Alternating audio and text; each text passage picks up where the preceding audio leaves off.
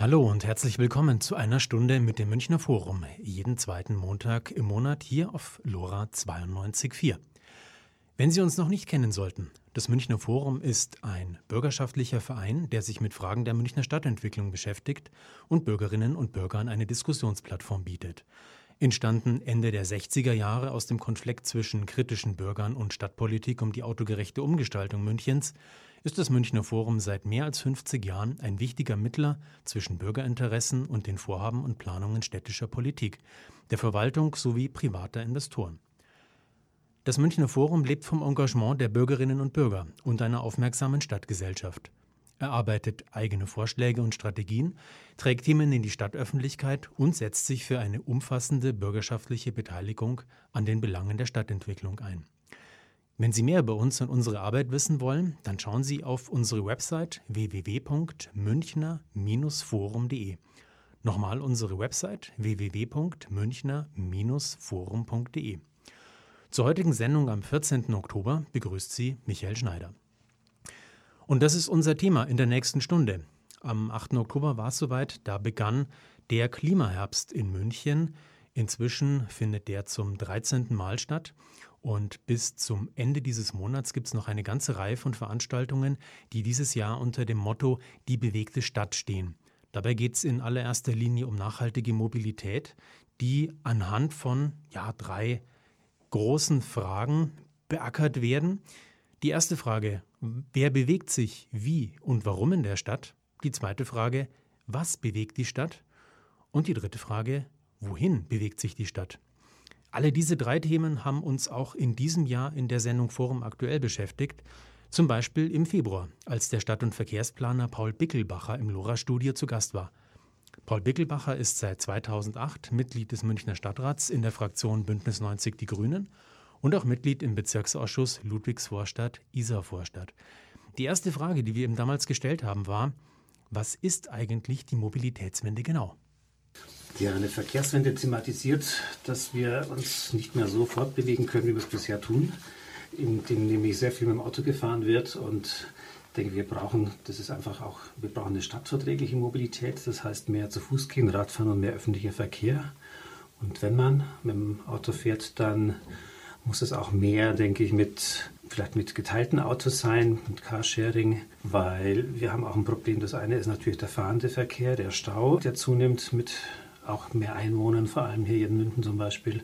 Und das andere ist natürlich dann das ganze Blech, das auf den Straßen steht. Auch das ist natürlich eine Belastung für viele Bereiche und auch da kommt man langsam an Grenzen. Also da hier zu sagen, man muss schauen, dass man also eine Stadtentwicklung auch macht, die erstmal weniger Verkehr erzeugt. Man muss schauen, dass man mit anderen Mobilitätsformen unterwegs ist und dass die Verkehrsmittel, die unterwegs sind, dass man die auch effizienter nutzt und die auch möglichst emissionsfrei, emissionsarm unterwegs sind. Das wäre so ein bisschen umrissen, die Verkehrswende. Paul, du bist Verkehrsexperte und in deiner politischen Funktion für die Grünen-Fraktion tätig. Wie sieht die Zukunft der Mobilität in München aus? Das wird gerade zurzeit heftig diskutiert. Ich glaube, dass sehr lange jetzt hier so ein gewisses Laissez-faire und der Mut zu großen Entscheidungen gefehlt hat. Dann hat man sich lange Zeit mal sehr so auf die U-Bahn konzentriert, weil die jetzt einfach ja dem Auto nicht wehtut. Aber ich glaube, in einer Stadt, die einfach dynamisch wächst, das haben wir derzeit ein Einwohnerwachstum, da kann sich jeder das selber ausrechnen, wenn alle, die neu hier nach München zuziehen, genauso viel Auto fahren wie die, die schon da sind und die weiterhin so viel Auto fahren, dass der Platz dazu gar nicht ausreichen würde. Also es gibt einfach ganz zwingende Gründe, neben dem, was ich vorher angesprochen habe, dem Ressourceneinsatz und ähnliches, hier die Mobilität zu ändern, zu einer stadtverträglichen und vor allem zu einer platzsparenden Mobilität zu kommen. Das Auto ist ein Platzverschwender gibt ja diese schönen Bilder, wie viele Leute passen in einen Bus, die dann auf einer Straße sitzen, wie viele passen in Autos und wie viele passen auf Fahrräder. Dann ist das Auto da einfach ineffizient. Jetzt muss man keine Angst haben, dass es gar keinen Autoverkehr mehr gibt. Aber so viel kann es halt nicht mehr sein. Natürlich wird es Wirtschaftsverkehr geben und wir werden alle unsere Semmeln noch liefern lassen und, und ähnliches vom, beim Bäcker. Und das wird alles noch stattfinden. Das muss auch stattfinden. Und das soll aber eben auch besser und effizienter stattfinden. Momentan ist es ja so, dass durch die Verkehrsbelastung auch gerade der gewerbliche und der Wirtschaftsverkehr im Stau steht und da viel Zeit verliert. Und auch von der Seite ja mit der Idee Modellstadt 2030 auch Anregungen gekommen sind, das Ganze hier effizienter abzuwickeln. Und Das gibt es zwei sehr, sagen, sehr wichtige Sachen, die diese Modellstadt 2030 die übrigens entwickelt wurde im Rahmen der INSET-Initiative. Da sind auch die Industrie- und Handelskammer, Siemens, BMW, MAN und verschiedene Firmen auch dabei. Das ist nicht eine grüne Entfindung, aber es geht in eine sehr grüne verkehrspolitische Richtung. Das freut mich natürlich sehr. Und da wird, werden diese zwei Stichworte eben auch gesagt, wir brauchen eine eine andere Flächenaufteilung in der Straße und wir brauchen eventuell eine Bepreisung des, der Flächen. Das sind zwei ganz sehr wichtige Merkpunkte, denke ich. Ja. Mhm. Bepreisung der Flächen, was kann man sich darunter vorstellen? Ja, das eine ist, wir haben hier schon ganz oft uns abgemüht, hier höhere Parkgebühren zu fordern in Münden. Das wäre der eine Punkt, der relativ einfach geht. Das kann man innerhalb von einem halben Jahr auch umsetzen dass man die Parkgebühren erhöht, weil die sind seit 17 Jahren, 20 Jahren, sind sie wahrscheinlich jetzt bald gleich geblieben. In der Zeit gab es 30 Prozent Inflation, in der Zeit sind die MVV-Preise um 50 Prozent gestiegen und das, dann stimmt einfach das Verhältnis nicht mehr. Das heißt, die, der Anreiz, die Steuerung, die ging eigentlich eher Autofahren, wurde billiger und ÖV teurer. Und das ist natürlich genau das Gegenteil von dem, was man bewirken möchte. Und das heißt dann, wenn man die Parkgebühren erhöht, das ist die maximalen Parkgebühren bedürfen schon einer Zustimmung der Regierung von Oberbayern, also diese 250 in der Altstadt. Da muss der OB dann mal anfragen, ob man das tun darf. Aber angesichts der Luftprobleme, die wir haben, kann da die Regierung, glaube ich, kaum Nein sagen.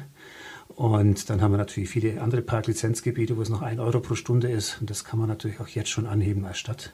Das ist die eine Sache der Bepreisung. Das andere ist, da wird es dann komplizierter und da wird es dann auch unpopulärer. Man muss überlegen, ob man in irgendeiner Weise Straßennutzungsgebühren überlegt. Mhm. Es hat ja London, Stockholm haben sowas eingeführt und eine Art City-Maut. Mhm. In London ist es sehr teuer, in Stockholm ist es nicht so teuer. Da kostet es auch nicht wesentlich mehr als eine Fahrt mit dem öffentlichen Verkehrsmittel rein und dann eben raus, wenn man wieder bezahlt. Viel spannender fände ich noch jetzt ganz persönlich, äh, wenn man kilometerabhängige Bepreisung hätte, dann könnte man irgendwann mal die Mineralölsteuer abschaffen. Könnte man sagen, jeder Kilometer kostet und da könnte dann eben in viel, in stark belasteten Bereichen, wo viele Menschen wohnen, könnte er mehr kosten. Er könnte zu Stauzeiten mehr kosten und auch nachts, ab 22 Uhr in Nachtruhe, es könnten die Preise auch höher sein. Das wäre, wenn ich mal so mir was wünschen dürfte, dann wäre das, wäre das die perfekte Steuerungsmöglichkeit. Aber wahrscheinlich muss man, wenn man irgendwas mal praktisch einsetzen möchte, dann überlegen, ob man jetzt schneller was Einfaches macht, was nicht so toll ist, eine Art im City-Maut, oder man wartet, das dauert wahrscheinlich ein bisschen länger und macht so ein ausgeklügeltes System, aber das wäre natürlich besser, wenn man das deutschlandweit oder europaweit machen würde. Aber das wären Sachen, die mit der Bepreisung zusammenhängen. Aber die Parkgebühren, glaube ich, das wäre was, was man sehr schnell machen kann. Das andere ist immer mit einem Aufwand von einigen Jahren zur Vorbereitung verbunden und muss man sich sehr genau überlegen, wie man das auch so macht, dass man auch vielleicht das nach Schadstoffen bemisst vielleicht, geht es weiter. Oder dann auch natürlich äh, Leute, die jetzt schlechter zu Fuß sind und auch dann ausnimmt davon, wie das sozusagen abgefedert werden kann für eher bedürftige Personen, die mobilitätseingeschränkt sind. Da muss man sich natürlich einiges mhm. überlegen auch. Ich glaube schon, dass wir viel mehr Radverkehr brauchen in der Stadt, weil es ist so, dass wir verschiedene Schienenverkehrsprojekte haben, die alle sehr lange dauern, bis sie umgesetzt werden. Aber was richtig schnell geht, das sind tatsächlich so Fahrradstrafen auf die Straße zu bringen. Auch das geht nicht innerhalb von Tagen, sondern das braucht auch ein, zwei Jahre, weil man meistens die Ampeln anpassen muss und ähnliches. Aber das geht relativ schnell und was auch relativ flott geht, ist natürlich mehr Busse einzusetzen. Die sind natürlich auch flexibler, die kann man bestellen, sind dann nach einem halben Jahr da, im Gegensatz zu Straßenbahnen und U-Bahnen, die längeren Vorlauf haben. Und wenn man da versucht, den Bus dann zu bevorrechtigen. Da sind wir wieder bei, dem, bei der Flächenumwidmung. Einerseits muss ich Flächen umwidmen für den Radverkehr, damit man da zügig durchkommt. Und das andere ist, dass man vielleicht auch mehr Busspuren braucht, weil wenn der Bus im Stau steht, dann ist er natürlich auch nicht attraktiv. Und da ist, glaube ich, noch einiges zu machen. Aber das sind jetzt mal zwei Sachen, ja. Busse und Fahrräder, die relativ schnell kommen könnten. München wächst, das ist bekannt und stellt damit ja auch die Verkehrsplanung vor neue Herausforderungen. Ist es wirklich das Wachstum, dass, dass, dass das alles äh, letztlich zu, vor diese großen Herausforderungen stellt? Oder sind es vielleicht Fehler aus der Vergangenheit, dass die, die falschen ähm, Konzepte verfolgt wurden? Oder was würdest du da als Ursache sehen, dass momentan ja, von Verkehrskollaps gesprochen wird? Also ich würde schon mal sagen, das Wachstum zwingt uns zum Handeln, weil eben mehr Menschen hierher ziehen und es auch nicht mehr geht und es auch würde man sagen, so leicht erklärbar und verständlich ist, dass wir Menschen, wenn sie sich auf die gleiche Art fortbewegen, dass das nicht mehr so funktioniert. Natürlich war man ein bisschen, also wir Grünen waren immer bemüht, diese Verkehrswende, wie man sie jetzt nennt, auch früher schon so sagen, dass die Leute mehr sich mit Fahrrad und öffentlichem Verkehr fortbewegen. Das ging dann mal besser, mal weniger, je nachdem, wie weit wir durften mit der SPD zusammen. Ein kleiner Erfolg war mal der Radstreifen der Kapuzinerstraße, aber das ist ja dann schon leider mit dem Radstreifen der Rosenheimer Straße, hat also dann schon Ende wieder nach 2014, das dann nicht mehr so weiterging. Also Einige Fehler sind sicherlich insofern gemacht worden, dass man nicht schnell genug sozusagen diese, diesen Umstieg bei den Verkehrsmitteln herbeigeführt hat. Und man muss auch sagen, die Stadt ist halt auch 20 Jahre lang nicht gewachsen. Deswegen hat man gedacht, okay, wir brauchen auch die U-Bahnen nicht mehr weiter ausbauen, sondern es, wir kommen mit Straßenbahnen zurecht. Und Straßenbahnausbau, der ist aber weiter zu langsam vorwärts gegangen. Das muss man schon mal sagen. Auch in der Westtank kennen Sie, das sind immer lange Diskussionen und dann lange Planungen und dann lange Feststellungsverfahren. Das dauert dann zu lange und da ist tatsächlich, weil die Stadt nicht gewachsen ist, ist da lange nichts passiert und dann ist die Stadt gewachsen, aber dann haben wir auch erstmal gedacht, das gibt sich dann wieder und jetzt sind wir tatsächlich in einer ziemlich langen Wachstumsphase und jetzt merken wir natürlich auch, dass die öffentlichen Verkehrsmittel langsam überquellen. Das ist dann nicht mehr angenehm natürlich, wenn man in der U-Bahn und das verlangsamt das System natürlich, wenn man so lange braucht, bis die einen sich rausquetschen, die anderen sich reinquetschen, dann steht die länger an der Station, dann braucht sie länger, dann gibt es den U-Bahn-Stau und da gibt es sicherlich einige Sachen, die, wo der Ausbau dann jetzt zu lang gekommen ist. Mhm. Und auch, glaube ich, ist man zu lange, müsste man nicht gerade sagen, auf Verschleiß gefahren, aber man hätte vielleicht früher bei der Instandhaltung auch mehr machen müssen. Mhm weil lange Zeit war es ja so, die S-Bahn war das Unzuverlässige und die U-Bahn war lange Zeit tatsächlich das zuverlässige Verkehrsmittel. Das alle, die eine U-Bahn gehabt haben, waren froh und gesagt, oh, zum Glück muss ich nicht S-Bahn fahren. Die U-Bahn ist pünktlich und das stimmt ja leider in den letzten Jahren auch nicht mehr. Und da muss man, glaube ich, auch an der Zuverlässigkeit stark arbeiten. Und bei den Trambahnen gab es schon ein paar Erfolge, denke ich, und beim Bus, da möchte ich schon diesen Takt 10 bis 10, dass man die Taktausweitung gemacht hat bis 22 Uhr. Das genieße ich selber dann auch, wenn ich mal nicht mit dem Fahrrad unterwegs bin, dass ich dann abends dann eben auch noch den 10-Minuten-Takt habe, weil man muss schon sagen, ein 20-Minuten-Takt, der ist für einen Städter eigentlich schon, ja, ist schon lang, wenn man da warten muss. Und beim Metrobus sind wir inzwischen auch beim 10-Minuten-Takt bis 22 Uhr. Das bringt schon was. Auch, glaube ich, da wurde vieles, also beim Bus hat sich sehr viel getan, beim Tramausbau ein bisschen was mit der Strecke dann nach St. Emmeram und jetzt nach Steinhausen. Also ich glaube, wir brauchen einfach noch so 15 Kilometer U-Bahn für die Stadt und 150 Kilometer Trambahn, würde ich jetzt mal groß sagen. Das, dann wäre es perfekt. Mhm, mhm. Es gibt ja auch vereinzelte Stimmen, die sagen, nachdem das Wachstum ja gerade diese Herausforderungen schafft, München soll nicht mehr wachsen. Also ähm, damit bräuchte es auch keine Neuausweisungen von Baugebieten, es bräuchte keine neuen Verkehrslinien. Inwieweit ist derartiges Ansinnen realistisch oder ähm, wie stehst du dazu? Also generell ist es so, dass wir den Zuzug nur sehr, sehr, sehr bedingt steuern können. Also wir haben schon mal gesagt von den Grünen, wir wollen eigentlich keine neuen Gewerbegebiete mehr ausweisen, während die anderen Parteien da noch welche ausweisen wollen. Das sind jetzt auch nicht die Riesengebiete, aber das ist eigentlich fast der einzige Hebel, den man hat, ist zu sagen, wir versuchen möglichst keine neuen Arbeitsplätze zu schaffen, mhm. weil das vielleicht nochmal mehr Leute herzieht, die gar nicht herziehen wollen. Mhm. Die, die herziehen wollen, die, für die müssen wir auf jeden Fall die Wohnungen schaffen, denke ich. Ich bin auch selber mal nach München gezogen und war froh, aus einer Kleinstadt rauszukommen in die Großstadt und das würde ich anderen auch gönnen muss ich auch einfach sagen. stehe steh ich denen auch gerne zu. Mhm. Und ich glaube auch, dass wir hier in der Stadt, wenn wir das dann auch wirklich urban und kompakt bauen, vielleicht besser lösen können als im Umland, weil bei uns ist die Baudichte dann doch ein bisschen höher und ist vielleicht die ÖV-Anbindung mit dem öffentlichen Verkehr eben dann doch auch besser. Äh, dann fahren die vielleicht weniger mit dem Auto, als wenn sie draußen im Umland sich im Reihenhaus ansiedeln. Also ich glaube schon, dass wir in der Stadt versuchen sollten, einigermaßen dieses Wachstum zu bewältigen. Ganz lösen werden wir das nicht können. Wir können sagen, den Wohnungsnot etwas abmildern. Aber sozusagen da jetzt zu sagen, wir bauen das nichts mehr, ist nicht richtig, glaube ich. Wir müssen aber natürlich sehr, sehr schauen, dass es qualitätvoll ist, also nicht schnell hingeklatscht wie früher vielleicht in manchen Zeiten und dass wir es tatsächlich mit einer anderen Mobilität auch verknüpfen. Also wir haben ja für den Nordosten, wo diese neue städtebauliche Entwicklungsmaßnahme kommen soll, haben wir auch gesagt, da wollen wir mal ein autofreies Quartier haben, weil wir haben nichts gegen die Menschen, die kommen, aber es wäre schon schön, wenn nicht mehr Autos kämen in die Stadt. Ich glaube, das, dann wäre schon ein wesentlicher Anteil des Problems gelöst. Und natürlich müssen dann auch die öffentlichen Verkehrsmittel rechtzeitig gebaut sein. Also es, perfekt ist es natürlich, wie es in Wien gemacht wurde bei der neuen Stadtteil Seestadt Aspern. Mhm.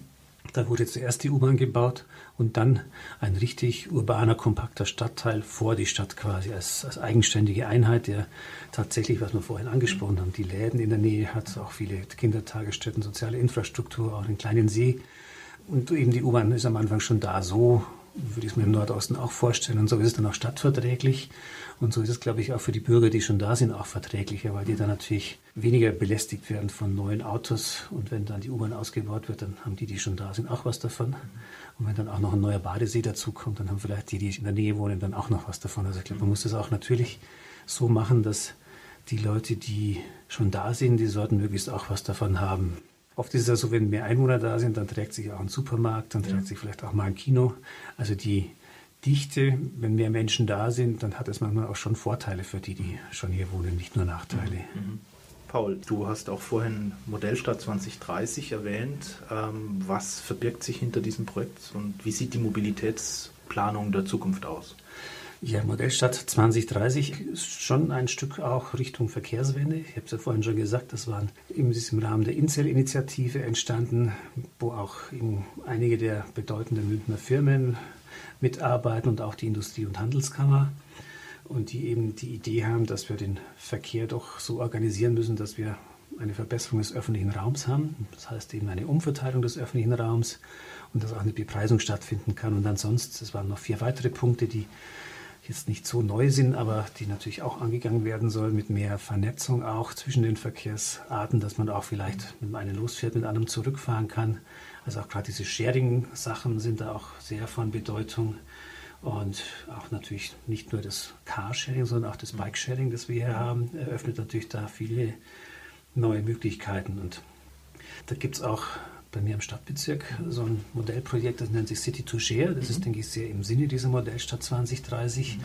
Da hat man inzwischen ein paar Mobilitätsstationen gebaut. Auf diesen Mobilitätsstationen stehen dann eben Carsharing-Autos zur Verfügung, sowohl das sogenannte stationäre Carsharing von Stadtauto, als auch eben das mobile Carsharing mit DriveNow oder Car2Go, je nachdem, können dort auch äh, halten, abgestellt werden. Es können Elektrofahrzeuge geladen werden. Es gibt auch das E-Car-Sharing dort und eben auch eben die Leihräder.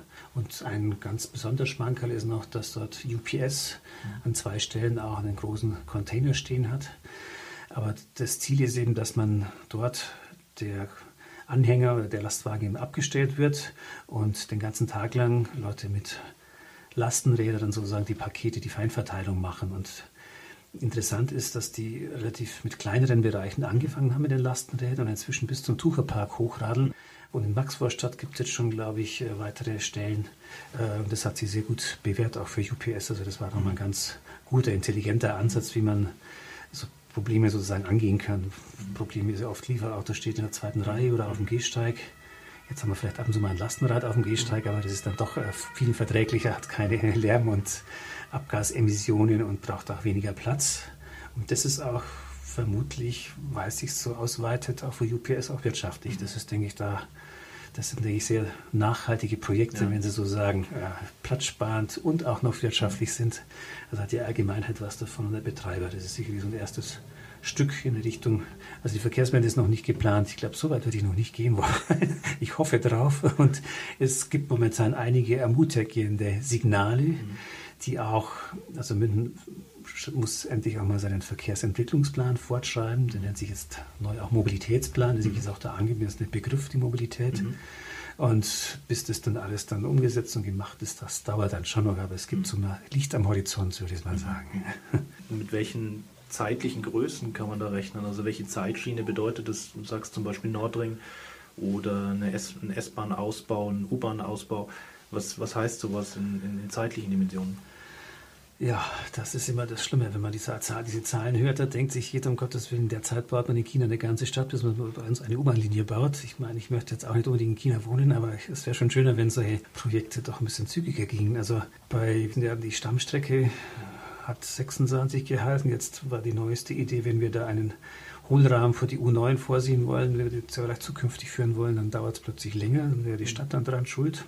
Also da ist so, ja, 2028 wahrscheinlich zehn Jahre wird es dann schon noch mindestens dauern, bis dann da die Betriebsstabilität ein bisschen besser werden könnte bei der S-Bahn, dass zumindest eine zweite Stammstrecke hier ist. Mehr kann sie leider nicht. Der Südring und Nordring hätte eine Betriebsstabilität plus weitere Vernetzung gebracht.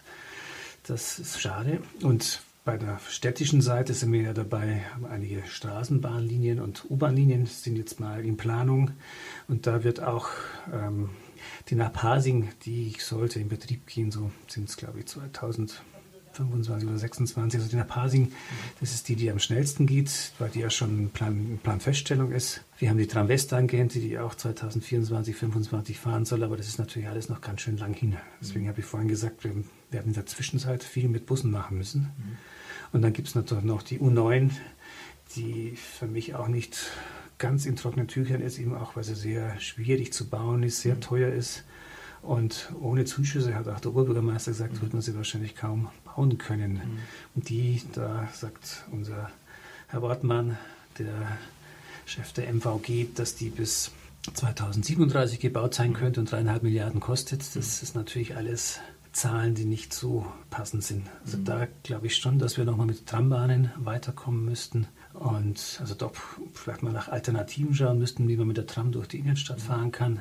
Oder eben, was jetzt vielleicht einigermaßen zügig geht, weil das auch eine relativ kurze Strecke ist.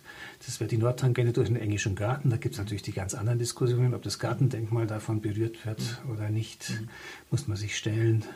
Und aber da würde mit einem Ausbau von ja, drei bis vier Kilometer würde sozusagen eine ganz neue Verknüpfung, Verbindung möglich sein. Also das wären drei, vier Kilometer, die einen relativ großen Effekt für das ganze Netz auch hätten. Das ist, wo schnell was das passiert. Ist also die Linie durch den englischen Garten genau. beim chinesischen Turm vorbei. Ja, genau. Mhm.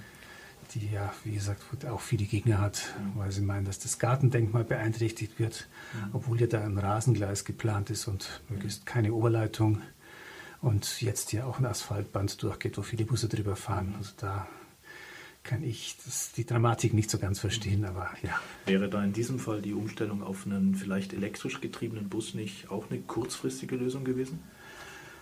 Kurzfristig kann man immer auf Elektrobusse umstellen. Die MVG hat derzeit zwei Elektrobusse im Einsatz, die jetzt auch langsam, kann man sagen, fahrtauglich sind. Die sagen auch, die, der Antrieb klappt gut.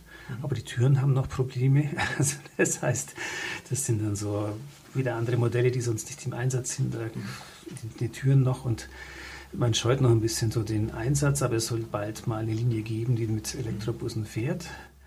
Ja, ob die dann durch den elektrischen Garten fahren muss oder woanders, da kann man auch nochmal drüber reden. Aber bei den Elektrobussen ist schon auch immer wichtig, dass wirklich neue Dieselbusse, die die MVG nutzt, die die Euro-Norm 6 erfüllen, mhm. dass die nicht mehr Stickoxide emittieren als ein normaler Diesel-Pkw. Das finde ich immer wieder sensationell, dass so ein ganzer Bus, wo ja wirklich viele Leute reinpassen, gut, der ist auch nicht immer voll besetzt, nicht mehr emittiert als ein Diesel-Pkw. Das liegt auch daran, dass man in dem Bus halt den Platz hat. Da braucht man halt einen Kubikmeter, um das gescheit zu reinigen. Und das kann man in so einem Bus machen. Deswegen werden meiner Meinung nach Elektrobusse, was die Abgasthematik betrifft, überschätzt. Aber sie sind natürlich leiser. Das ist, der, denke ich, dann der Vorteil der Elektrobusse, weil sie leiser sind. Gerade beim An- und beim Abfahren an der Haltestelle kennt man es ja schon von den Hybridbussen. Wenn der Bus besonders laut ist, sonst sehr leise anfahren. Das ist natürlich dann Oft haben wir ja Beschwerden von Leuten, die die Haushaltestelle, die Haltestelle nicht vor der Tür haben wollen, weil sie aber nie Bus fahren, anscheinend. Äh, und sowas kann man natürlich mit Elektrobussen dann, glaube ich, ganz gut machen. Mhm. Aber es ist immer noch schwierig, tatsächlich man kann das Fahren noch relativ gut lösen, aber wenn man dann im Winter noch heizen muss dazu, dann gibt es auch die Kapazitätsgrenzen dann. Bei den, bei die MVG möchte schon, dass so ein Bus halt möglichst einen ganzen Tag oder eine, ja, acht Stunden mal im, im, Einsatz sein kann, bevor er wieder aufgeladen wird. Mhm. Und wenn man da flexibel bleiben will und es nicht so machen will wie Göteborg, dass man an einer Endhaltestelle dann nochmal mit Stromabnehmer nochmal Strom mhm. lädt und dann wieder weiterfährt, dann ist das schon nochmal im Winter mal nicht ganz einfach. Also da ist, mhm. ist, ist relativ gut. Es kostet auch noch ein Elektrobus doppelt so viel wie ein Dieselbus, aber das wird auch mal, wenn die mal mehr produziert werden, dann vielleicht auch wieder günstiger werden. Aber natürlich ist die Akkubatterie immer relativ teuer. Ja, Mobilität ist ein großes Thema in München. Es war jetzt letztes Jahr auch Wunsch des Oberbürgermeisters, ein eigenes Mobilitätsreferat äh, zu initiieren. Inwieweit ist das gediehen und äh, inwieweit kann ein Mobilitätsreferat vielleicht zur Umsetzung der Verkehrswende beitragen?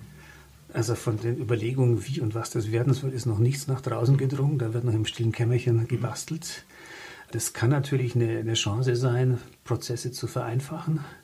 Die Frage wird auch ein bisschen sein, wer, also man könnte sagen, man, man nimmt das, was im Planungsreferat passiert, die Verkehrsplanung, man nimmt die Verkehrsordnung dazu, man nimmt auch die ÖV-Planung dazu. Und dann ist die Frage ein bisschen, wo ist da die Schnittstelle zu dem, was gebaut wird? Wahrscheinlich macht so ein eigenes Baureferat vielleicht doch noch Sinn, das muss man sich anschauen.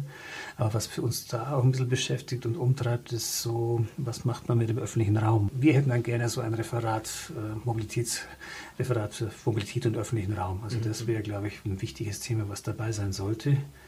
Es hat zum Beispiel Leipzig also einen, Verkehr, einen Plan Verkehr und öffentlicher Raum. Das, glaube ich, muss man zusammen betrachten, weil es geht immer um die Flächenkonkurrenzen und da ist schon Platzgestaltung, Aufenthalt. Die Straßenräume sind der Großteil unserer öffentlichen Räume, die wir haben, die werden immer nicht so wahrgenommen, weil alles Fahrbahn ist oder der große Teil Fahrbahn ist. Und das muss man, da sehe ich ein bisschen, wie diese Schnittstelle ist, das ist die eine. Und die andere Schnittstelle muss natürlich auch zur Stadtentwicklung sein. Wir haben vorhin ja schon gesprochen, das hängt sehr viel mit der Siedlungsentwicklung, mit wie sich die Stadt entwickelt, Mischung der Funktionen und so zusammen. Auch da mhm. muss es eine enge Verzahnung geben eigentlich zwischen der Stadtentwicklung und der Mobilität. Das werden zwei Herausforderungen sein in so einem Referat. Und ein neues Referat alleine hilft natürlich auch mhm. nichts, wenn es keine mutigen Entscheidungen gibt. Das mhm. muss man, glaube ich, auch dazu sagen. Man muss die richtigen Entscheidungen lassen, auch die Geldtöpfe entsprechend. Also ein Thema, was wir auch noch nicht angesprochen haben, wir haben ganz viele Brücken und Stege, die gebaut werden sollten. Da haben wir von 120 Stück sind mal 30 priorisiert worden in höchster Priorität und wir schaffen momentan drei pro Jahr. Mhm. Also auch da müsste mehr Geld und Hirnschmalz reinfließen. Und genauso wird es bei so einem Referat sein. Da muss man auch schauen, was die für Aufgaben kriegen, wo die Schwerpunkte gesetzt mhm. werden und ja, wo, wo die Prioritäten liegen. Das wird man dann auch nochmal sehen müssen. Das Referat alleine richtet es auf jeden Fall nicht. Das Gespräch mit Paul Bickelbacher führte im Februar mein Kollege Gero Suna. Ein paar Monate später, im Juni, waren dann mehrere Sprecherinnen und Sprecher des Bürgerbegehrens Ratentscheid München in der Sendung Forum aktuell.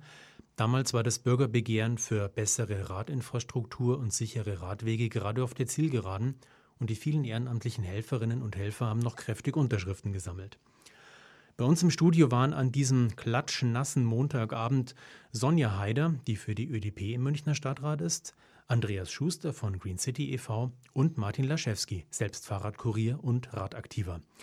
Meine erste Frage an Sonja Haider war, wie es denn überhaupt dazu kam, dass das Bürgerbegehren Radentscheid München entstanden ist. Eigentlich, weil äh, wir schon seit Jahren tatsächlich äh, be den Bedarf sehen, äh, dass wir äh, verstärkt Radinfrastruktur brauchen. Und insbesondere auch äh, insgesamt, wenn man den Verkehr betrachtet in München. Ja, wir haben in der Früh zwei Staustunden, abends zwei Staustunden und die Experten sagen, in fünf Jahren haben wir den ganzen Tag über Stau. Das heißt, wir haben eine immer dichter werdende Stadt. Wir haben immer mehr Leute, die aber auf den vorhandenen Verkehrsflächen irgendwie unterwegs sein müssen.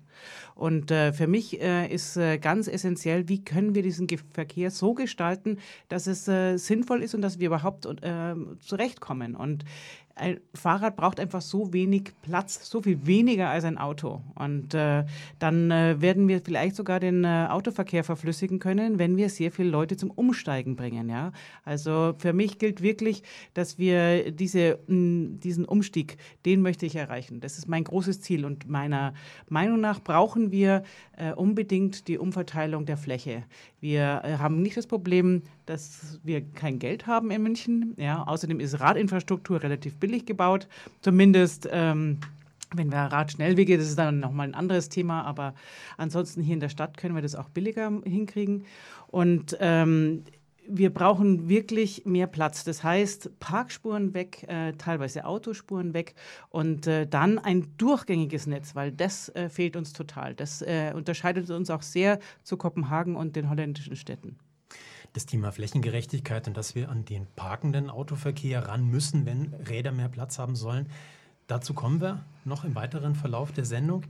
Sonne, jetzt bist du ja die Radelstadträtin der ÖDP. Ähm, der Ratentscheid München ist ja ein überparteiliches Bündnis. Wer ist denn da alles dabei?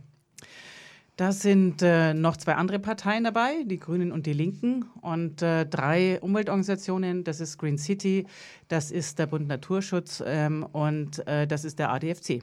Also das sind die sechs Lenkungskreis, wie wir sagen, Lenkungskreismitglieder, die es gegründet haben und gesagt haben, wir geben Zeit rein, wir geben Geld rein, wir geben Energie rein, um das Ganze zu starten. Nebenbei haben wir natürlich ein großes Bündnis, wo das Münchner Forum auch einer der Partner ist. Aber auch zum Beispiel der Kreis Jugendring oder verschiedene studentische Vertretungen. Also man sieht, es ist wirklich wieder mal ein breites Bündnis, wo auch nicht, ich sage mal, die üblichen Verdächtigen nur dabei sind, sondern wo sich die Bürgerschaft äh, gemeinsam zusammengetan hat, um in dieser Stadt was zu erreichen. Der Ratentscheid ist ja auch ein kommunalrechtliches Instrument. Also es ist ja ein kommunaler Bürgerentscheid. Genau. Und da gibt es bestimmte ja, Schwellenwerte, bestimmte Anzahlen von Unterschriften, die ihr jetzt in dieser Phase gerade erreichen müsst. Ja, das Quorum lag bei 33.000 und 100.000 wollen wir einreichen in dem Stadtrat. Wo steht ihr im Moment? Könnt ihr das abschätzen? Es wird zwischenzeitlich nicht gezählt. Mhm. Also die Frage wird uns auch andauernd an den Sammelstellen gestellt. Also wir zählen zwischenzeitlich nicht. Am 30. wird dann ausgezählt und da ist dann auch die Ringdemo und entweder wir haben Grund zum Weinen oder wir feiern richtig. Mhm. Wie hat denn die Kommunalpolitik in München darauf reagiert, als bekannt wurde, dass ihr den Ratentscheid München startet? Ja, es war schon ganz interessant, äh, dass auf einen Schlag äh, tatsächlich äh, große Aufmerksamkeit da war. Der Oberbürgermeister Reiter hat dann äh, auch sofort ähm, unserer Verwaltung, der Stadtverwaltung, den Auftrag gegeben, sich den Ratentscheid genau anzuschauen. Es sind ja zwei Bürgerbegehren. Es ist äh, eines zum eher allgemein, das wir sagen das Gelbe, ähm, wo wir breitere Radwege wollen, wo wir sichere Kreuzungen haben wollen. Äh, und dann ein ganz konkretes Projekt, ähm, das blaue Bürgerbegehren, äh, nämlich den Altstadt-Radlring. Und ähm, beide ähm, Bürgerbegehren wurden tatsächlich der Verwaltung als Aufgabe äh, geschickt, um tatsächlich zu überprüfen, okay, ist es machbar und was kostet es und wie schnell kann man sowas umsetzen. Noch sind diese, diese Untersuchungen nicht da, also ich habe noch keine Vorlagen gesehen. Es wird jetzt nach Pfingsten tatsächlich spannend, weil äh, es in der nächsten Vollversammlung ähm, äh, Ende Juni tatsächlich äh, um den Altstadt-Radlring gehen wird. Und es ist im Moment noch sehr offen, wie das ausgeht. Sollte die SPD tatsächlich ihre Verkehrswende ernst nehmen, die sie im Moment ausruft, wer weiß, vielleicht äh, wird es tatsächlich äh, verabschiedet. Ansonsten werden wir wieder Prüfaufträge kriegen, so wie wir das jetzt schon die ganze Zeit gehabt haben. Im Grundsatzbeschlussrat zum Beispiel, der, der letztes Jahr äh, im Januar ab, äh, entschieden worden ist, beschlossen wurde, da steht 44 Mal vertieft untersuchen drin. Und ich muss echt sagen, ich kann es nicht mehr hören. Ja? Also ich möchte ganz sehr gerne tatsächlich, dass wir was umsetzen, dass wir auf die Straße bringen, dass wir Markierungen auf die Straße bringen. Und vieles kann dann doch recht schnell geschehen, wie man leider an diesem ähm, tödlichen Unfall gesehen hat. Innerhalb von einer Woche war abmarkiert, die Haltelinie zurückgesetzt. Also es geht. Vielleicht ergänzend noch, ähm, wir haben ja den Findungsprozess transparent gestaltet. Also im Grunde genommen konnte jeder sich in dem Ratentscheid einbringen und sagen, in welche Richtung geht der Ratentscheid. Von den regierenden Parteien wurde das ähm, wahrgenommen, teilweise auch personell wahrgenommen. Und wir haben dann schon auch gemerkt, dass teilweise die Dinge, die wir da besprechen, die wir als Fragestellung ausformulieren, das ist ja ein Prozess, dass das durch da, durchaus auch dann Einzug in Stadtratsanfragen äh, gehalten hat, schon bevor wir rausgegangen sind. Wir waren aber dann thematisch schon wieder ein paar Schritte weiter. Insofern war das ähm, ganz interessant zu sehen. Also, dass wir, wir wussten dadurch auch, dass wir durchaus aus, auf dem richtigen Weg sind, wenn die regierenden Parteien in ihren Anträgen teilweise wortwörtlich äh, Passagen unserer Texte aufnehmen, dann kann es so falsch gar nicht sein, waren aber gleichzeitig auch beruhigt, dass wir schon äh, zwei, drei Forderungsschritte weiter waren. Habt ihr da auch juristische Beratung gebraucht, dass ihr einen Text finden konntet, der dann später womöglich auch mal vor dem Bayerischen Verwaltungsgerichtshof standhält? Ja, auf jeden Fall. Also ohne Rechtsberatung geht tatsächlich sowas kaum mehr. Äh, wir haben das auch gesehen bei anderen äh, Bürger- äh, oder Ratentscheiden sogar, ja, Frankfurt, Stuttgart, die tatsächlich gekippt worden sind. Ähm, und äh, die kamen auch gerade so rein, wie wir eigentlich schon rausgehen wollten. Und dann haben wir tatsächlich nochmal eine Schleife gedreht. Und ich muss echt sagen, ein, ein Wahnsinnsdank an alle Leute, die bei uns sich um die Inhalte gekümmert haben. Die haben sich tatsächlich wochenendweise um die Ohren gehauen, um diesen Text zu finden. Ja. Und tatsächlich haben wir rechtliche Beratung ähm, äh, bekommen von mehr Demokratie, von Anwältinnen. Und ich glaube, mittlerweile haben wir wirklich einen äh, richtig, richtig guten Text. Wir wollten auch äh, insbesondere ihn auch so knackig haben, dass wir tatsächlich auch eine Umsetzung hinbekommen. Also dass, dass wir feststellen können, okay, das und das haben wir gefordert und passiert das jetzt, ja oder nein? Und ähm, das ist wirklich ähm, ja, nicht ganz so einfach, weil man einfach in diesen Rahmenbedingungen eines äh, Bürgerbegehrens bleiben muss. Also ich war ja einer von denen, die sozusagen die, letzte, die letzten zwei, drei Wochen noch mit, mit äh, vielen Kleinstgesprächen mit der Juristin miterlebt hat. Wir waren an einem Punkt, wir hatten zwei Juristen, ähm, die wir auch bezahlt haben. Also deswegen kostet so ein Bürgerbegehren auch Geld. Ähm, der eine Jurist hatte uns gesagt, das passt alles. Und ich sage immer, und dann hat die andere Juristin eigentlich erst richtig angefangen. Ähm, um mal so ein bisschen aus dem Nähkästchen zu plaudern, weil das andere können ja die Zuhörer und Zuhörerinnen auch auf der Homepage nachlesen. Also daher stammen dann diese ganzen äh, Sachen wie in der Regel nach Möglichkeit, all diese man könnte es Abschwächungen nennen, aber all diese Dinge, die uns eben die objektive Machbarkeit sicherstellen sollen. Es wurde zum Beispiel ein ganzer Passus gekippt. Wir hatten einmal, wir hatten einen Passus drin, in dem es darum geht, dass ähm, ging es um reden wir heute noch um Flächengerechtigkeit, aber auch um ähm, Kommunikation für den Radverkehr, Kommunikationsmaßnahmen. Und das hat einfach dann ähm, nicht mehr wirklich zusammengepasst. Und wir sind an einem Schritt gekommen, wo die Juristin gesagt hat, mit dem, was ihr jetzt habt, kann ich mich vor Gericht hinstellen und kann zu jedem, was gegen uns kommen könnte, kann ich euch verteidigen. Aber es war natürlich auch immer und es schwebt immer noch über uns, äh, vor Gericht und auf hoher See ist man in Gottes Hand. Ähm, Juristerei ist nun mal auch eine Auslegungssache. Ähm, wir sind aber an einem Punkt gekommen, wo wir den Text, den wir heute haben, äh, juristisch verteidigen können. Und ich glaube, das ist ähm, tatsächlich das Maximum, was man erreichen kann. Aber vielleicht noch einen Satz. Manche glauben ja, man geht zur Stadt und sagt, hallo Stadt, wir machen Bürgerbegehren, hier ist unser Text und dann prüft die Stadt und dann fängt man an.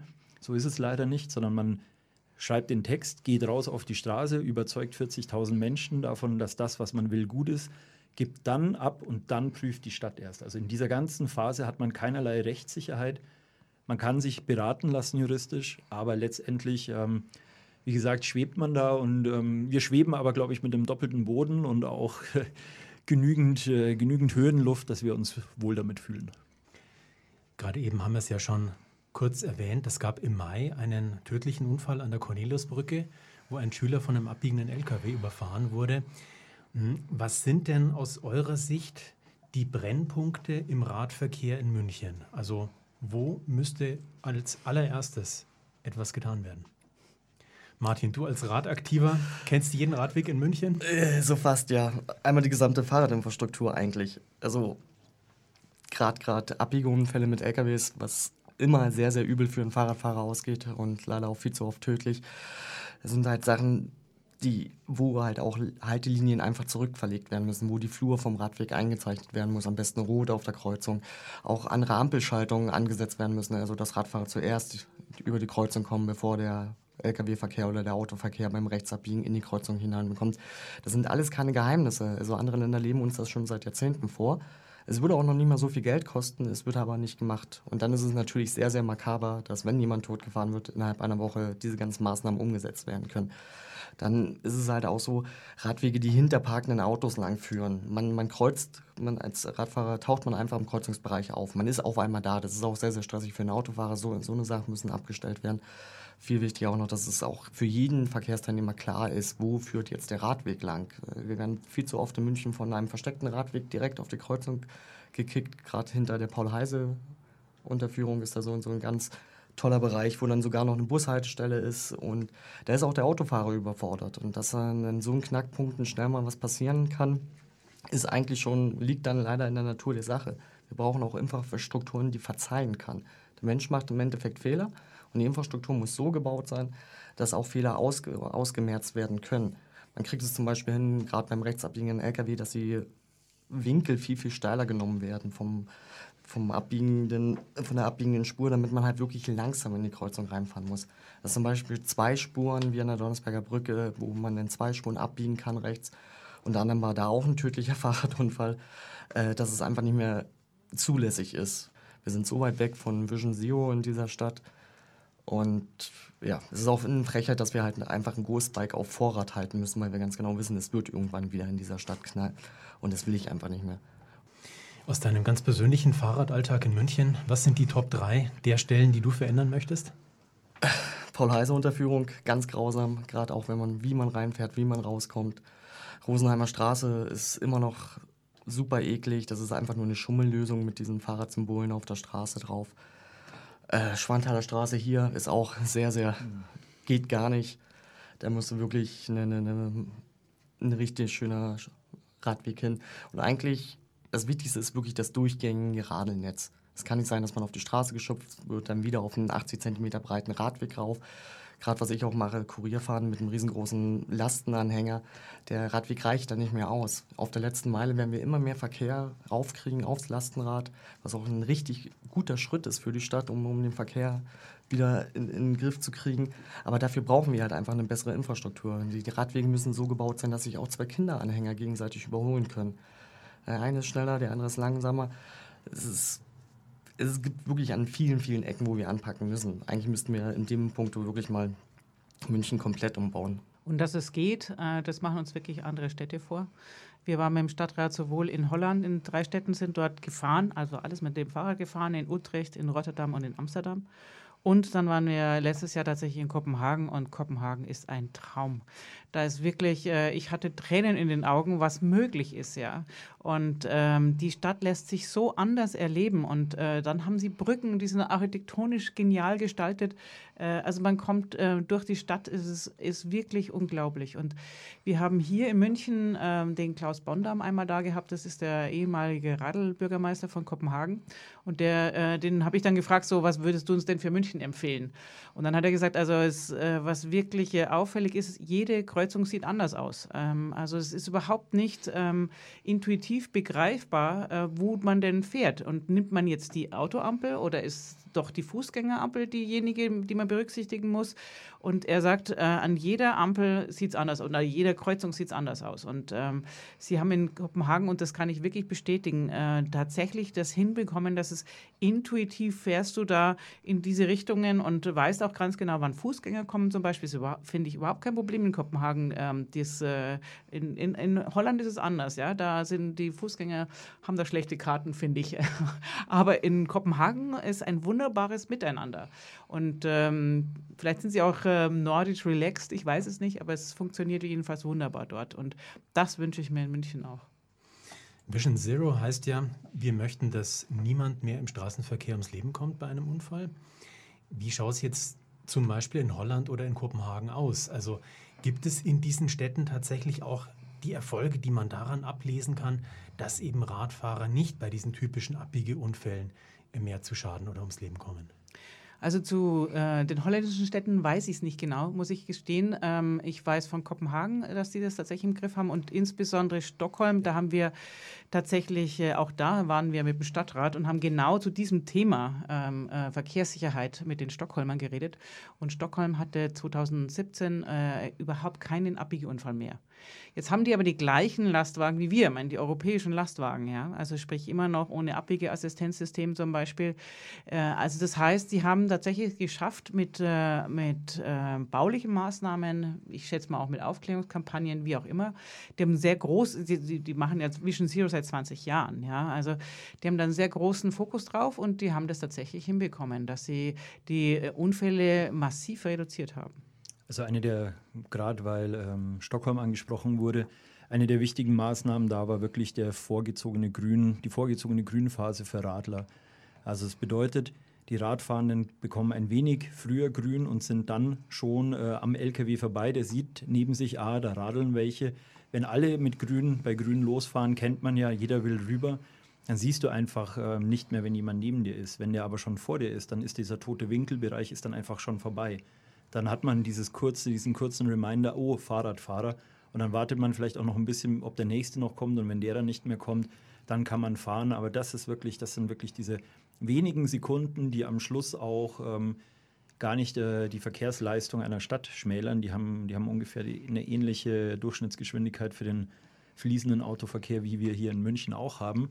Ähm, aber es rettet einfach Leben. Und das bedeutet Vision Zero, was, du, was der Martin auch gesagt hat, eine fehlerverzeihende Verkehrsinfrastruktur zu etablieren. Das wird niemals ähm, für immer Zero bleiben, aber es Es geht ja darum, dass man alle Mittel ausschöpft, um die Wahrscheinlichkeit eines Unfalls so gering wie möglich zu haben. Und im Moment geht natürlich geht, äh, sogar die Unfallzahl nach oben. Ja, wir waren eigentlich jetzt äh, bisher immer, seit Jahrzehnten geht es ganz leicht nach unten, aber äh, bei den Radlern tatsächlich in den letzten paar Jahren ist gleich geblieben und tatsächlich haben wir letztes Jahr einen richtigen Sprung gehabt äh, ums Doppelte. Also statt äh, ähm, fünf Tote hatten wir tatsächlich zehn zu beklagen. Und äh, das ähm, sieht man, es wird immer dichter hier, ähm, es wird einfach schwieriger. Und ähm, wir haben allerdings tatsächlich politisch schon ein bisschen was erreicht äh, in der Richtung, denn der Stadtrat in München hat die Vision Zero beschlossen vor zwei Jahren. Und wird jetzt gerade gerade wird äh, überlegt und ein Konzept geschrieben, Personen eingestellt, die tatsächlich auch Kreuzungen umbauen, die Trixie-Spiegel waren jetzt gerade durch den äh, Unfall wieder genau in der Diskussion. 100 sollen aufgestellt werden, wobei ich denke, das reicht nicht und so teuer sind sie nicht. Also die könnte, könnte man durchaus mehr machen. Und ich glaube, wir haben tatsächlich schon eine Menge bewegt. Wir haben vor vier Jahren angefangen, ähm, sowohl mit dem, zusammen mit dem ADFC, also die ÖDP und der ADFC, äh, und die Critical Mass ähm, tatsächlich Ghost Bikes aufzustellen, also weiß lackierte Fahrräder, die an diesen Stellen aufgestellt werden, wo Menschen zu Tode gekommen sind. Einfach als Mahnmal, dass man vor Ort auch aufpasst, äh, aber auch, damit man sieht, dass es doch immer noch Gefahrsituationen gibt. Und ähm, seitdem hat sich dann jetzt doch eben im Stadtrat einiges getan. Wir haben diese dieses Verkehrssicherheitskonzept beschlossen. Nur die Umsetzung braucht auch schon wieder. Ja, also da würde ich äh, sehr gerne sehen, dass das jetzt sich endlich mal beschleunigt. Sonja, du hast ja auch jetzt äh, deine Reise von nach Kopenhagen erzählt. Wie sieht es jetzt in so einer Fahrradstadt aus mit dem Modalsplit? Da müsste der doch wesentlich höher für das Fahrrad liegen als hier in München. Liegt er. Tatsächlich ist er. Äh, äh, schaut sich Kopenhagen das sehr differenziert an. Ja? Also die schauen sich nicht nur einen Motorsplit an, den habe ich, muss ich gestehen, nicht ganz im Kopf. Ähm, der Andreas weiß das eher. ähm, aber die schauen sich sogar an, welche Wege zur Arbeit zum Beispiel werden tatsächlich äh, mit dem Fahrrad äh, unternommen. Äh, wie sieht es aus in der Freizeit? Wie schaut es äh, aus im, im Stadtkern? Wie schaut es in den Außengebieten aus? Also sie haben eine ganz detaillierte Datengrundlage. Und äh, tatsächlich sind zum Beispiel die Wege zur Arbeit bis zu 60 Prozent werden die mit dem Rad gemacht. Und äh, sie, haben, sie befragen auch immer wieder die Leute, warum sie Rad fahren. Und da kommt äh, als Nummer eins immer, es ist das Schnellste. Das schnellste Verkehrsmittel ist das Fahrrad in Kopenhagen. Und ähm, das ist bei uns noch gar nicht so richtig angekommen. Auch hier würde ich, glaube ich, mit dem Fahrrad viele Strecken tatsächlich am schnellsten bewältigen. Ist aber den meisten nicht so ganz klar. Tatsächlich auch zum Modal Split, obwohl ich ihn selber natürlich verwende in meiner Arbeit. Ähm, wenn man zum Beispiel nur die, die, den Anteil des Radverkehrs vergleicht, kommt man auf sehr unterschiedliche Zahlen. Ähm, Amsterdam liegt da irgendwo bei weit über 50, Kopenhagen bei über 30. Da kann man sagen, okay, man ist fast das Doppelte von uns, aber da kommen wir vielleicht auch noch hin. Man muss sich aber halt äh, die ganze Verteilung anschauen. München hat ja, du hast es am Anfang vorgelesen, das Schöne, dass wir ungefähr ein Viertel aller Wege werden zu Fuß zurückgelegt und ähm, nochmal ein Viertel mit dem ÖPNV. Wir haben halt eine Stadt, ähm, wo fast die Hälfte der Leute schon ähm, zu Fuß oder mit den Öffis unterwegs sind. Dann kommen noch mal die knapp 20 Prozent äh, Radverkehr dazu. Also man merkt, wenn man das alles zusammennimmt, kommt man so auf nicht ganz, äh, ja, so 66, 67 Prozent, je nachdem. Ähm, zwei Drittel der Menschen bewegen sich schon, ich, ich nenne es mal nachhaltig. Es gibt andere Städte, die haben einen unglaublich hohen Radverkehr, aber kaum ausgebaute Öffis. Oder da geht kaum noch jemand zu Fuß. Ähm, deswegen ist diese, diese zielgenaue, dass sich das anschauen, welche Strecken legen die Leute zurück, welche legen sie aus welchen Gründen zurück, dann kann ich auch zielgerichtet eine Infrastruktur ausbauen. Und dann macht, äh, machen solche Vergleiche auch wieder Sinn. Einfach nur Städte zu vergleichen, kann einem zeigen, wo man steht und hat auch einen Sinn, aber wenn man tiefer einsteigen will, dann ist es die, diese Daten, gute Datengrundlage, die die skandinavischen Städte sich wirklich drauf schaffen, das ist das, was man braucht. In Vorbereitung auf die heutige Sendung habe ich eine Zahl gefunden, die fand ich unglaublich. 12 Prozent der Verkehrsfläche in München werden für den ruhenden Pkw-Verkehr genutzt. Das ist doch die größte Flächenreserve, aus der der Radverkehr schöpfen kann, oder? Ja. Ja, unbedingt. Also ich kenne tatsächlich, ähm, wir haben mal selber auch gerechnet, es gibt 100.000 oberirdische Stellplätze für Kfz auf öffentlichem Grund innerhalb des mittleren Rings nur.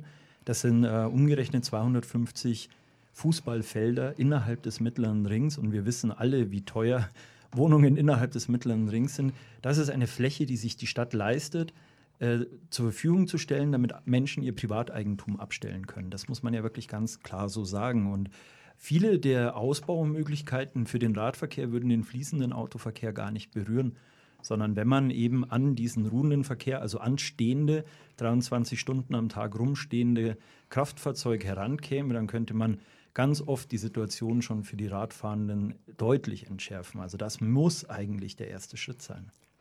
Das heißt auch wirklich, äh, dass die Stadt jeden, der sein Auto draußen abstellt, im öffentlichen Raum mit 40.000 Euro sponsert, weil so viel kostet ein Tiefgaragenplatz.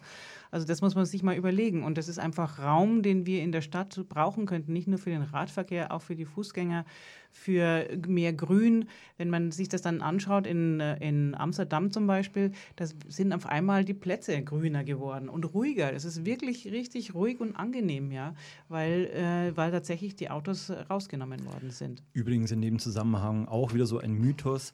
Äh, die Städte reden sich ja immer raus bei dem Anwohnerparken, naja, die 30 Euro Verwaltungspauschale, das ist halt das, was uns per Gesetz zusteht, was wir verlangen können. Im Gesetz steht aber tatsächlich eine Verwaltungspauschale und eine Gebühr für die Nutzung des öffentlichen Raumes. Und diese Gebühr zur Nutzung des öffentlichen Raumes wird in keiner Stadt erhoben. Parallel wird aber alles andere, ein Marktstandel oder eine Freischankfläche, wird ja auch bepreist. Da wird der öffentliche Raum bepreist. Da müssten wir eigentlich ran, da müsste man zuerst, oder da müsste man auch ansetzen, ähm, dass man sagt, man muss diesem Parkplatz ein Preisschild, und zwar ein gerechtes Preisschild, verleihen. Green City zeigt es ja auch einmal im Jahr mit dem Parking Day, wie sinnvoll Parkplätze genutzt werden können. Also dann entstehen kleine Cafés auf Parkplätzen oder eine Fahrradwerkstatt oder Kinderkegeln oder was alles dieses Jahr noch schon mit dabei war. Also wir müssen auch wieder hin dazu kommen, dass wir sagen, die Stadt gehört den Menschen und nicht den Autos. Wir brauchen in der Stadt halt auch viel, viel mehr urbane Lebensräume und Begegnungsstätten. Andere Länder sind ja viel weiter vorne dran, dass die Leute sich wirklich auf den Straßen wieder begegnen und dass es da Cafés gibt, dass es da Unterhaltung gibt. Man ist halt einfach gerne draußen. Das ist in vielen deutschen Großstädten nicht so, weil es einfach laut ist.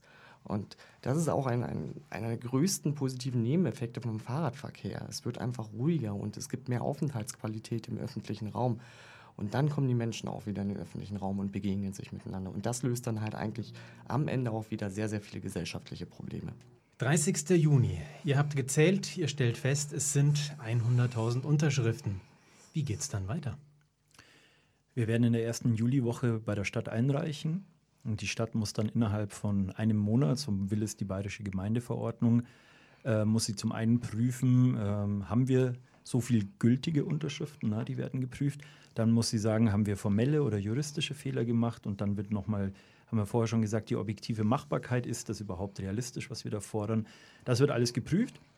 Und dann kann die Stadt, äh, hat mehrere Möglichkeiten. Die Stadt kann sagen, äh, aus dem und dem Gründen glauben wir, dass das nicht machbar ist. Ähm, wir lehnen das ab, dann können wir vor Gericht gehen. Die Stadt kann sagen, ähm, ja, passt alles. Wir innerhalb von drei Monaten wird es zum Bürgerentscheid für diese zwei Bürgerbegehren kommen. Da hat die Stadt dann noch die Möglichkeit, einen Gegenvorschlag einzubringen.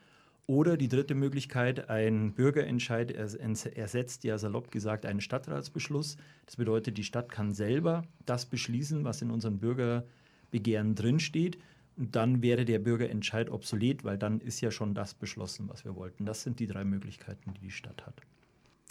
Am Ende waren es dann nicht nur 100.000, sondern sogar 160.000 Unterschriften, die die beiden Bürgerbegehren zu einem riesigen Erfolg getragen haben. Und schon knapp vier Wochen später, nämlich am 24. Juli, hat der Münchner Stadtrat die Forderungen der beiden Bürgerbegehren zum Altstadtradelring und zum Ratentscheid München vollumfänglich übernommen. Damit werden die Forderungen jetzt so umgesetzt wie jeder andere Stadtratsbeschluss auch. Die Interviews der heutigen Sendung haben wir für den Themenschwerpunkt zum Klimaherbst deutlich gekürzt. Wenn Sie beim Hören Lust auf die Langfassungen bekommen haben, die Sendungen können Sie auf unsere Website münchner-forum.de herunterladen. Klicken Sie dazu auf unsere Rubrik Im Radio. Dort finden Sie alle Sendungen von Forum aktuell aus den letzten Jahren. Und so langsam neigt sich unsere heutige Sendezeit dem Ende entgegen. Die nächste Sendung des Münchner Forums, die hören Sie am Montag, den 11. November 2019, zur gewohnten Zeit um 19 Uhr auf LoRa 92.4. Dann mit diesem Thema: Wohin entwickelt sich München? Darüber spricht Ursula Ammermann mit der Münchner Stadtbaurätin Professor Elisabeth Merck. Nach 20 Uhr geht's hier auf Flora 92.4 weiter mit der Sendung Critical American Voices.